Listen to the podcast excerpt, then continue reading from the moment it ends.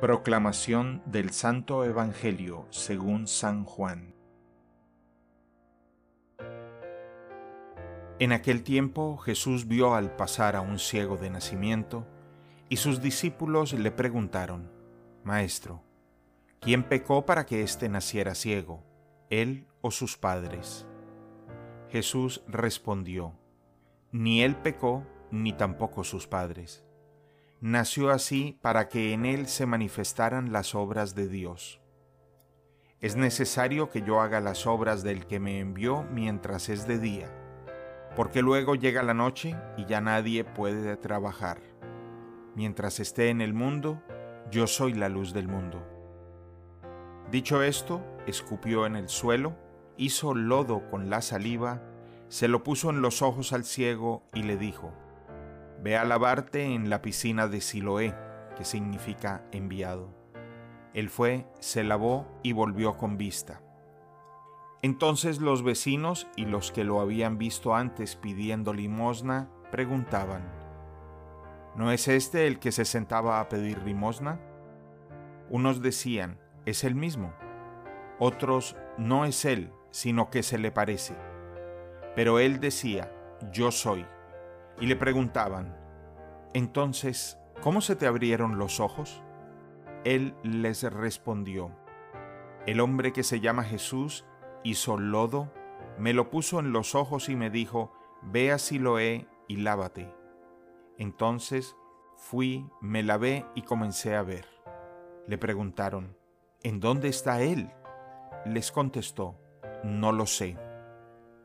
Llevaron entonces ante los fariseos al que había sido ciego. Era sábado el día en que Jesús hizo lodo y le abrió los ojos. También los fariseos le preguntaron, ¿cómo había adquirido la vista? Él les contestó, me puso lodo en los ojos, me lavé y veo. Algunos de los fariseos comentaban, ese hombre no viene de Dios porque no guarda el sábado. Otros replicaban, ¿Cómo puede un pecador hacer semejantes prodigios? Y había división entre ellos. Entonces volvieron a preguntarle al ciego, ¿Y tú, qué piensas del que te abrió los ojos?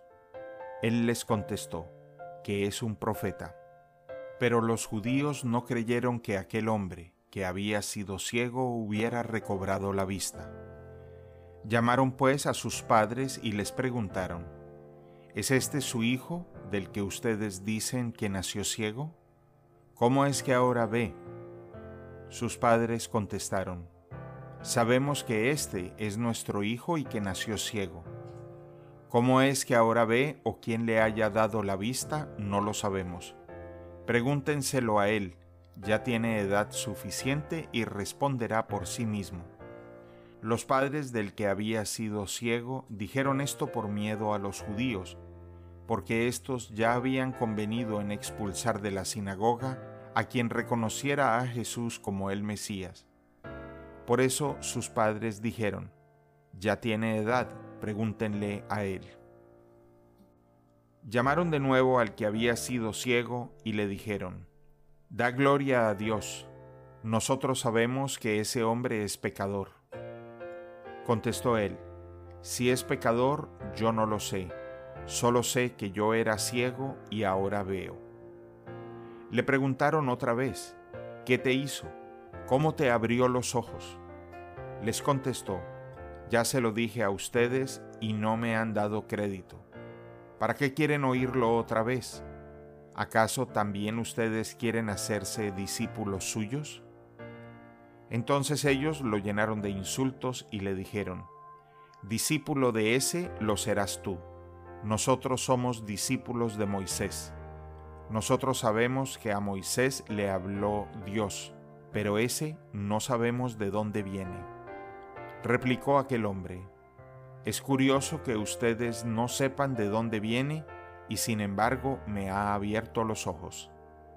Sabemos que Dios no escucha a los pecadores, pero al que lo teme y hace su voluntad, a ese sí lo escucha. Jamás se había oído decir que alguien abriera los ojos a un ciego de nacimiento. Si éste no viniera de Dios, no tendría ningún poder.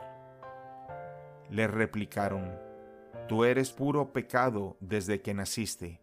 ¿Cómo pretendes darnos lecciones? Y lo echaron fuera.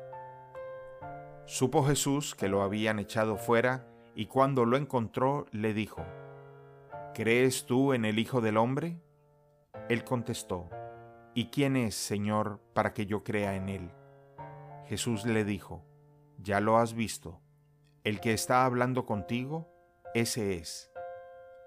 Él dijo, Creo, Señor, y postrándose lo adoró.